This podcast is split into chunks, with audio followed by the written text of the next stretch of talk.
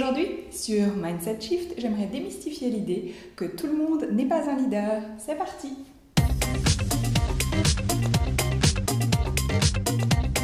Alors pour commencer, j'aimerais expliquer ce qu'est une entreprise qui fonctionne en autogouvernance. C'est une entreprise organisée autour de projets, en équipe ou en cercle, en fonction du modèle d'organisation choisi par rapport à ce qui est le plus adapté euh, à sa situation, euh, à ses circonstances. Dans ce cadre, plutôt que d'avoir des fonctions avec des titres et des cahiers des charges, les personnes vont avoir des rôles et euh, elles peuvent en changer en fonction des besoins des personnes ou de celles de l'entreprise. Chacun aura du coup un champ d'autorité sur les tâches découlant des rôles dont il ou elle a la charge. Alors en résumé, ça donne, il n'y a pas de chef qui vous dit quoi faire et à qui vous devez demander tout le temps de valider ci et ça. Vous décidez et faites si c'est dans le périmètre de votre rôle, point. On part du principe que si on vous a confié un sujet, c'est que vous étiez à même de prendre les décisions à ce propos.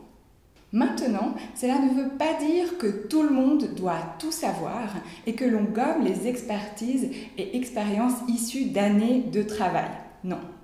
C'est pourquoi, dans un des modes de décision liés à ce type de fonctionnement, qui s'appelle le processus d'avis, l'idée est qu'avant de prendre une décision, on consulte deux types de personnes. Un, celles qui sont expertes sur le sujet, et puis deux, celles qui seront touchées par la décision que l'on va prendre. Et ce n'est qu'ensuite que l'on prend sa décision.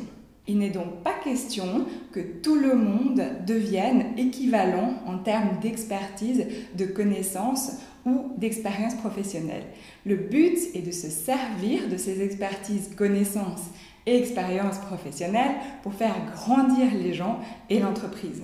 Maintenant, cela étant posé, je vais traiter plusieurs objections dans les vidéos suivantes, en commençant par cette vidéo-ci à propos de l'autogouvernance, ce que j'appellerais des oui mais. Donc le premier oui mais, c'est oui mais tout le monde n'est pas un leader, certains aiment suivre. Disons-le tout de suite, généralement les personnes qui font euh, cette objection sont souvent des managers.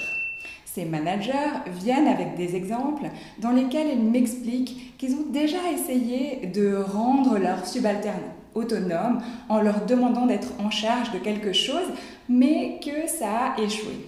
Par exemple, ça va donner quelque chose du genre. La semaine dernière, j'ai demandé à Julien de me faire des propositions sur un nouveau projet à mener. Et il est revenu 50 fois vers moi pour me demander des conseils. Et à la fin, ce qu'il m'a proposé, c'était vraiment pas terrible.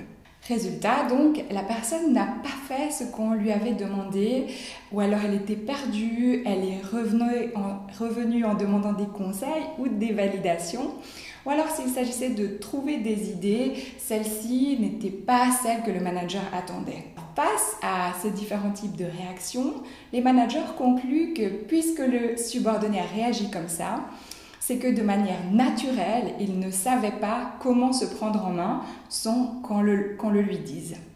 D'où l'idée que tout le monde n'est pas un leader et que certains aiment suivre.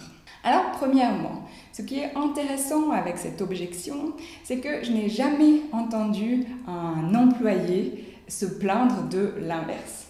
Jamais un employé ne m'a dit Ah non, mais attends, euh, moi, je n'aime pas du tout prendre d'initiative. J'aime seulement suivre, j'aime qu'on me dise quoi faire. D'ailleurs, laisse-moi te donner un exemple d'un cas où ça s'est produit, c'était horrible pour moi, j'ai tout raté. Donc, on peut voir une nette différence de perception entre les deux. Entre d'un côté ce qui se passe pour le manager et de l'autre ce qui se passe pour l'employé. D'où vient cette différence? Car je ne suis pas du tout en train de dire que le manager invente ces situations. En fait, l'explication vient du fait que l'on confond la cause et la conséquence.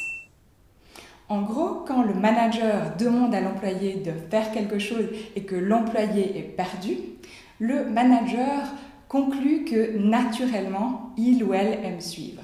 On attribue donc la cause à la personne l'employé aimerait suivre par nature. Or, en fait, c'est une conséquence. L'employé a appris à suivre. En effet, depuis notre enfance, avec nos parents d'abord, à l'école ensuite, et puis au travail, on a appris à suivre et à ne pas prendre d'initiative. C'est-à-dire que dans tous ces moments de vie qui nous structurent, on a eu une figure d'autorité qui nous a demandé de faire quelque chose. Ensuite, cette figure d'autorité a jugé le résultat et soit elle a trouvé ce résultat bon et nous a récompensé, soit elle a trouvé le résultat mauvais et elle nous a punis ou en tout cas réprimandé. Nous avons donc appris à répondre de manière appropriée à l'attente de l'autre pour éviter une réprimande ou alors obtenir une récompense. Notre comportement de suiveur est donc une conséquence de ce que l'on a appris. Certains arrivent à se sortir de cette posture et c'est souvent pour prendre à leur tour une fonction de dirigeant ou de manager afin de remplir euh, la posture de figure d'autorité et alors on va dire aux autres quoi faire. D'autres par contre demeurent dans cette position de suiveur. Mais rester dans un état de suiveur peut avoir des conséquences assez néfastes sur nous-mêmes ça peut vraiment nous miner à la longue. Pourquoi? Eh bien, pour le comprendre, on va voir un peu de théorie sur le fonctionnement humain. Jack Panksepp un neuroscientifique et psychobiologiste d'origine estonienne, a mis en lumière la notion de seeking system ou système exploratoire en français, qui est commun à tous les mammifères et qui est à la base de notre système de fonctionnement émotionnel. Qu'est-ce que c'est que ce seeking system ou système exploratoire? C'est un système qui nous pousse à explorer par nous-mêmes, à essayer de nouvelles choses et ce système est lié à notre mécanisme de survie d'une manière générale. Et quand on suit euh, le désir de notre système exploratoire, notre cerveau va sécréter de la dopamine. Et vous le savez peut-être, la dopamine, c'est un neurotransmetteur qui est lié à la motivation et au plaisir. Et lorsque la dopamine est sécrétée, cela nous entraîne à explorer encore davantage, ce qui occasionne de l'enthousiasme et de la curiosité chez nous. Transposé au monde du travail, Daniel M. Cable, qui est un psychologue social et professeur de comportement organisationnel à la London Business School, explique dans le livre Alive at Work que nous activons notre système exploratoire et donc notre motivation au travail dans des circonstances précises. C'est lorsqu'on fait partie d'une équipe et qu'on peut exprimer ses propres habiletés en explorant de nouvelles choses et en trouvant du sens à ce que nous faisons. Et que se passe-t-il alors quand les managers observent que les personnes aiment suivre, alors que l'on vient de dire que notre système de fonctionnement interne nous poussait à explorer et à faire les choses par nous-mêmes. Eh bien en fait, ces personnes sont face à ce que Martin Seligman considérait comme le père de la psychologie positive et qui est aussi chercheur en psychologie et professeur à l'université de Pennsylvanie, appelle learned helplessness, ou en français l'impuissance apprise ou la résignation acquise. Et transposé au monde du travail, lorsqu'on a appris à se résigner au travail, cela conduit les gens au désengagement et même parfois à une certaine forme de dépression et de perte de sens. Comment arrive-t-on à cet état d'impuissance apprise ou de résignation acquise? Eh bien, cet état survient lorsque l'on fait face à des échecs successifs, face à des initiatives que l'on a prises et que l'on intègre le fait qu'on n'avait aucun contrôle sur notre environnement. C'est ce qui se passe, par exemple, lorsque l'on entend certaines personnes dire euh, Oui, je suis malheureux ou malheureuse au travail, mais à quoi ça servirait de partir? C'est partout pareil. Alors, ce qui se passe chez les personnes qui ont appris à accepter qu'elles étaient impuissantes, c'est qu'elles se désengagent et n'en font plus que de suivre ce qu'on va leur dire. Ce qui signifie qu'un autre système inhérent à notre fonctionnement émotionnel, le système de peur, a désactivé ce système exploratoire. Et qu'est-ce qui fait que ça se produit au travail? Pour que le système exploratoire reste activé, et donc faire en sorte que la personne soit motivée et enthousiaste, il lui faut deux choses. La première, il faut donner aux gens la responsabilité de ce que leur vision ou décision donnerait. C'est-à-dire que lorsqu'on confie une tâche à une personne, il faut accepter le résultat sans vouloir absolument intervenir dans ce résultat.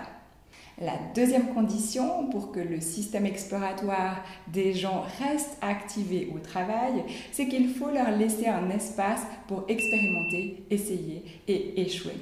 Or, bien souvent, dans le monde du travail, on ne donne ni l'un ni l'autre.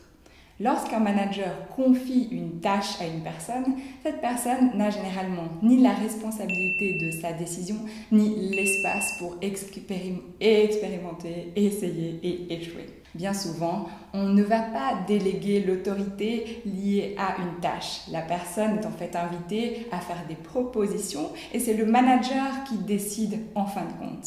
Et si j'en reviens à mon exemple cité plus haut, quand un manager demande à un subalterne de trouver par exemple une idée, en réalité, à aucun moment, euh, le manager, euh, face à l'idée qu'on va lui amener, ne va juste dire Ok, réalise ton idée, on y va, on verra bien ce qui se passe. Non, le manager va ramener la responsabilité à lui. Il va vouloir valider l'idée d'abord, par exemple en invoquant des motifs liés au fait que c'est à lui de décider de ce qui relève de la stratégie qui veut dire que l'employé se retrouve à devoir trouver une idée pour satisfaire les attentes du ou de la manager.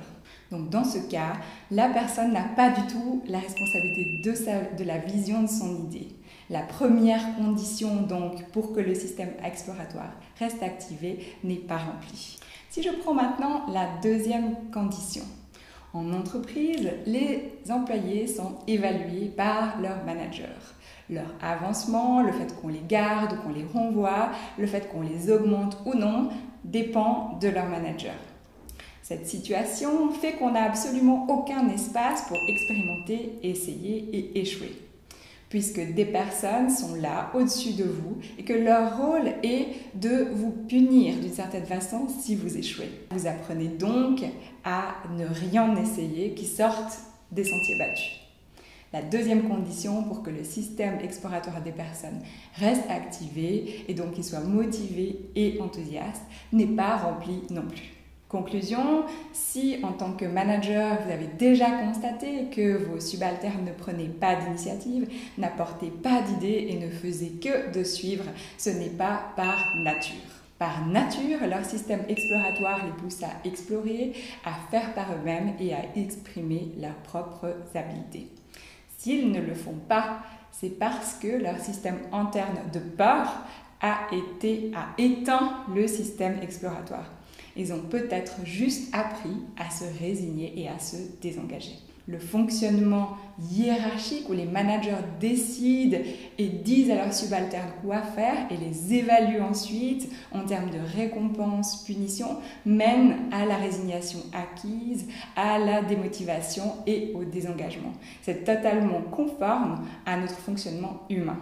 Pour sortir de cette spirale et faire en sorte que l'entreprise bénéficie de l'enthousiasme, la motivation de tous les employés, l'autogouvernance est une excellente solution puisque les personnes retrouvent une certaine autonomie et le pouvoir d'agir par eux-mêmes. Par contre, une remarque.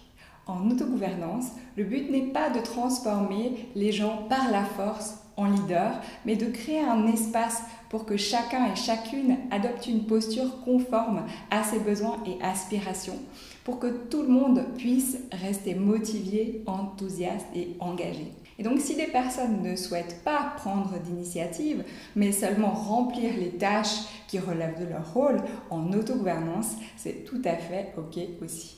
Autre point, est-ce que fonctionner en autogouvernance c'est facile et ça peut se faire du jour au lendemain? Non, cela prend du temps et si l'on souhaite mettre toutes les chances de son côté pour y arriver, le mieux est de se faire accompagner par des professionnels du domaine. Dans ma prochaine vidéo, je traiterai d'un deuxième oui mais, une deuxième objection courante à l'autogouvernance et qui est oui mais il faut bien que quelqu'un ait la vision d'ensemble. Voilà, j'espère vous avoir appris quelque chose aujourd'hui.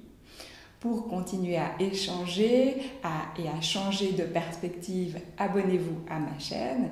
Et si vous voulez me faire part de vos réactions ou continuer la discussion, vous pouvez le faire soit dans les commentaires ci-dessous, soit en me contactant à l'adresse corina.lepou at thesmartfactor.ch. Ce sera dans la description. À bientôt pour un nouveau paradigme. フフフフ。